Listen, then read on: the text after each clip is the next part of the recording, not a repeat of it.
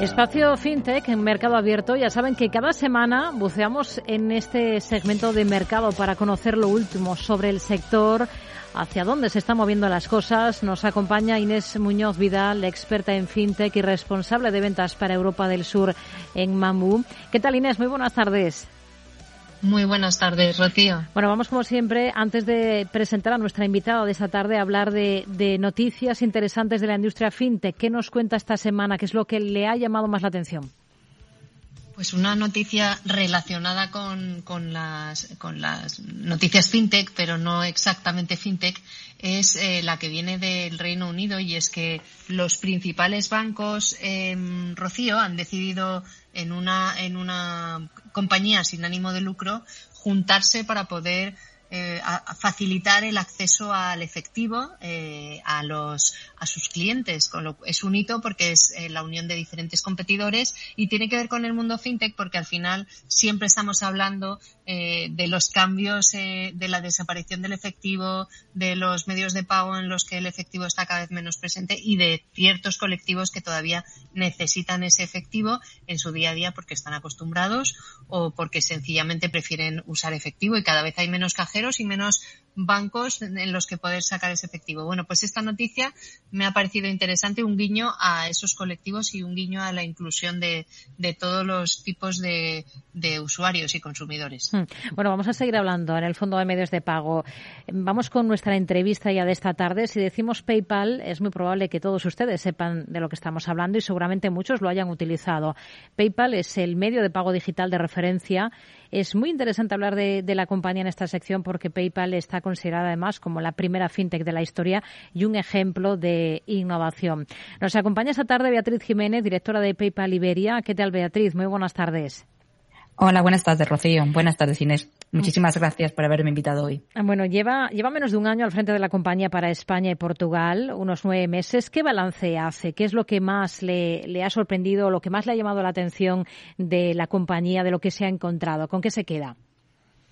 Sí, eh, efectivamente, como comentas, eh, trabajar con PayPal eh, lo vi como una gran responsabilidad, ¿no? Una compañía líder no solo en el mundo fintech, sino también creo que en, los pagos de comercio online una compañía que se fundó hace 25 años y que tiene como misión la democratización de los servicios financieros, ¿no? que es algo realmente importante. Y quizás me quedaría con, con, muchas cosas, pero, pero para mí la más importante es cómo esa misión y los valores de PayPal influyen en, el día a día de la compañía, en las decisiones y en cómo PayPal opera, ¿no? Y, y por llevarlo un poco a casos más concretos, dentro de PayPal eh, tenemos cuatro valores fundamentales. Uno es la inclusión, de la que ha hablado precisamente Inés previamente. Otro es la innovación. Otro es el bienestar.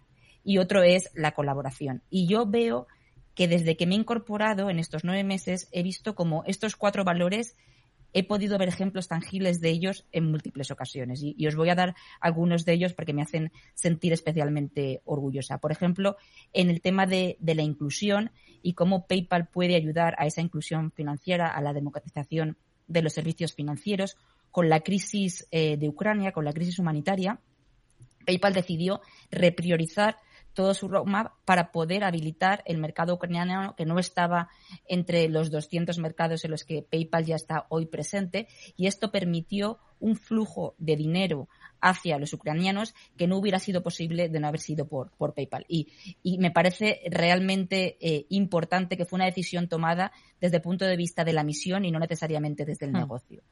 Inés. Oh. Eh, sí, eh, Beatriz, sí, que no muy sé buenas si le, tardes, si eh, Beatriz, mil gracias por estar con, con, nosotros. A mí me gustaría, hablando, volviendo un poquito a PayPal, eh, saber un poco más sobre la propuesta de valor de PayPal en el mercado. Es decir, si tuviéramos que destacar algún diferenciador respecto a, a otros eh, servicios similares, ¿qué mencionaría usted? Pues eh, yo creo que cuando la gente piensa en PayPal, yo creo que viene una, una palabra a, su cabeza que es, que es la confianza, ¿no? PayPal es una de las marcas más confiables del mundo y esta confianza yo creo que está asociada a la seguridad. El pagar con PayPal es seguro y, y la seguridad lo ven tanto los comercios como el usuario final.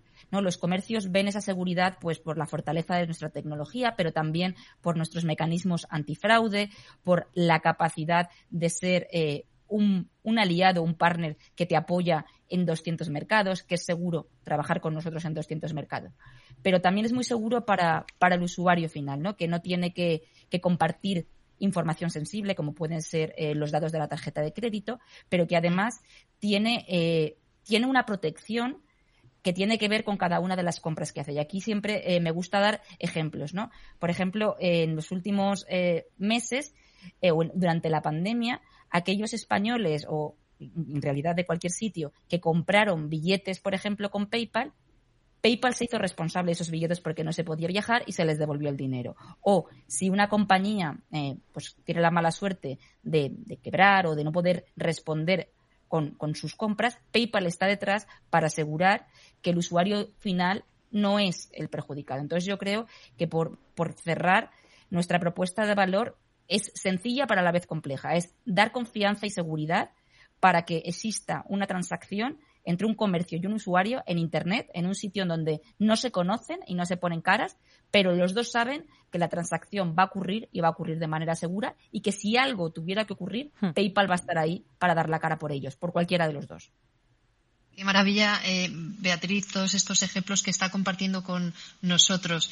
Vayamos un poquito a, volvemos a los consumidores, pero desde otra perspectiva. Estará de acuerdo conmigo en que no hay radiografía más exacta del comportamiento de, esos consumidores, esos usuarios, que aquella que se extrae de, de los pagos, de lo que ustedes saben mucho. El e-commerce index que PayPal eh, eh, hace eh, y, utilizando sus datos analiza de hecho este comportamiento de los españoles con las compras y con los pagos online. Hicieron uno a mediados de 2022, si no me equivoco. Algunas de las conclusiones que me llamaron más la atención es, por ejemplo, que más de la mitad de los españoles compran online semanalmente. Yo nunca lo hubiera dicho. ¿Qué otras conclusiones, Beatriz, han llamado más su atención? Sí, tienes razón, que yo creo que eh, esa expansión del comercio electrónico que vimos durante la pandemia sí que ha traído ciertas tendencias que están aquí un poco aquí para quedarse, ¿no? Y que el, consumidor se ha acostumbrado a comprar online y ha visto las ventajas. Comentabas eso de más de la mitad de los españoles, un 55%, compran de manera semanal. A mí quizás incluso me impresiona más el pensar que el 8% de los españoles compran de manera diaria, que, que es bastante, eh, bastante relevante. Pero, eh, pero creo que estas tendencias las podemos ver desde los dos lados, nuevamente, desde el lado del comercio y desde el lado del consumidor. Desde el lado del comercio estamos viendo que hay comercios que han cambiado completamente su mentalidad para pensar en primero lo digital y luego lo físico.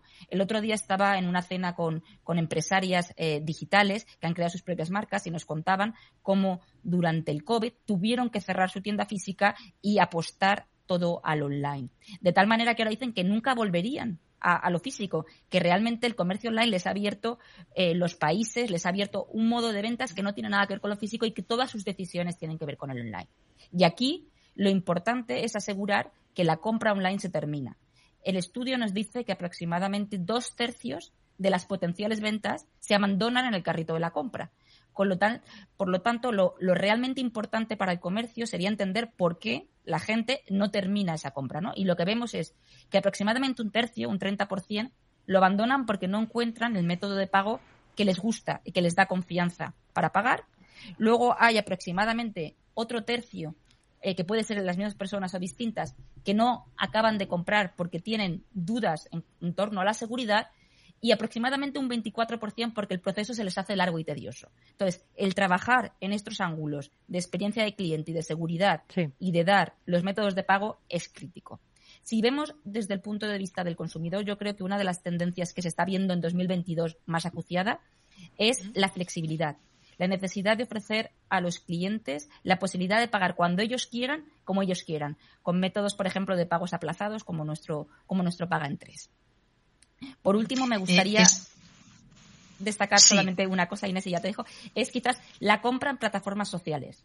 El, ver que, aproximadamente un 37% de las personas que, a los que les preguntamos en este e-commerce index nos dijeron que o compraban en plataformas sociales o lo utilizaban para informarse de compras que iban a hacer luego. Pues esto me ayuda mucho, Beatriz, a, la siguiente pregunta que yo quería hacerle precisamente.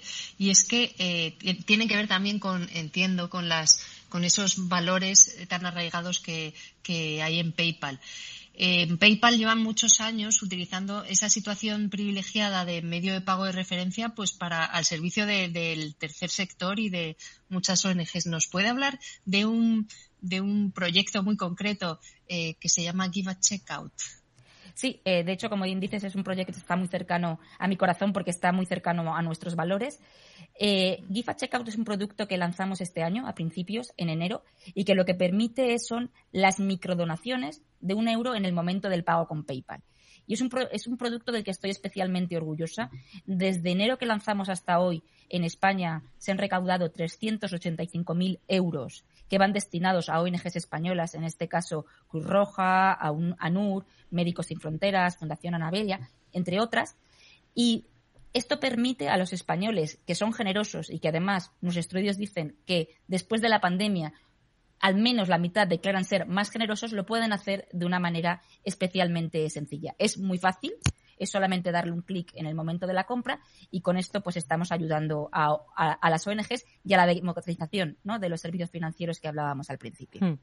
¿Hasta, ¿Hasta qué punto, Beatriz, están ustedes preocupados por la merma del consumo, el gasto y, por tanto, los pagos ante, ante la situación económica aquí en España, que se nos viene encima, aunque todo el mundo esté comentando que eh, España sí que podría evitar esa famosa recesión técnica? A ver, no, no, no podemos eh, negar que estamos en tiempos de cambio y de incertidumbre. La verdad es que eh, después de todo lo que ha pasado en los últimos dos años, me siento completamente incapacitada de pronosticar qué va a pasar en el futuro, porque cada año pasa algo completamente inesperado. Nosotros eh, somos cautos, hemos sido cautos a nivel global, lo hemos sido cautos a la hora de los resultados, pero sí creemos en la fortaleza del mercado español y también estamos intentando poner por nuestra parte todo lo que podemos para apoyar, ¿no? Comentaba antes el producto Paga en Tres, que, nos, que, que ayuda a los consumidores a, a, deferir el pago y, por tanto, ir por situaciones más difíciles, ayuda a los comercios a vender producto de mayor valor, de mayor calidad, que también e, es lo que queremos, pero, pero no podemos negar que, que delante nuestro tenemos incertidumbre y que para ello nosotros como PayPal lo que intentamos es continuar con ese liderazgo que tenemos, intentar contribuir a que el comercio electrónico ayude en la medida de lo posible a paliar pues las incertidumbres del futuro. Porque ¿cuántos usuarios tienen aquí en España y qué objetivos se, se marcan en un país, como nos dice, en un mercado que es clave, como es el español? Sí, como bien comentas, eh, Rocío, en España, España es uno de los países que llamamos en PayPal Core, uno de los más importantes en Europa. Tenemos más de 6.4 millones de cuentas activas actualmente y nuestro objetivo es sobre todo eh, mantenerlas y crecer eh, la frecuencia de uso con PayPal. Nosotros estamos lanzando nuevos productos, hemos mencionado el Gift Checkout, hemos mencionado el Paga en 3 y estos productos hacen que nuestros usuarios sean todavía más fieles, que nos utilicen más y queremos estar en el centro de, su vida financiera. Hmm. Hay quien que comienza a achacarles a, a ustedes como compañía, a achacar a PayPal, que se están pareciendo eh, un poquito vez, cada vez más a, un banco por algunos cambios que han ido implementando en la política de uso de la plataforma, como podría ser, por ejemplo, esa comisión de inactividad que han implementado pues hace muy poquito, desde mediados de, noviembre. No sé qué les diría a quienes puedan estar pensando así, de que puedan estar ustedes perdiendo un poco la esencia. Eh, realmente nosotros, eh, hablando puristamente, somos un banco. Quiero decir, eh, tenemos una licencia bancaria en Luxemburgo y esto lleva siendo así durante tiempo. Así que formalmente somos un banco y como, y como tal tenemos que acatar la regulación bancaria puesto que tenemos esa licencia, lo cual creo que no, no impacta negativamente en la experiencia de cliente que damos a nuestros usuarios, pero sí en la protección y en esa seguridad y confianza que estábamos hablando. Nosotros estamos, estamos enfocados en mejorar la experiencia de usuario para consumidores y para comercios y creo que eso en nuestra esencia y en nuestra misión no ha cambiado para nada. Sí que es verdad que, la regulación a veces impone eh, unas ciertas medidas que son por otro lado necesarias para esa seguridad que estábamos hablando. Nos quedamos con ello. Beatriz Jiménez, directora de PayPal Iberia. Gracias, muy buenas tardes. Muchas gracias a vosotras, encantada. Gracias a Inés Muñoz Midal, experta en fintech, responsable de ventas para Europa del Sur en Mambú. Gracias, muy buenas tardes. Muchas gracias, Rocío.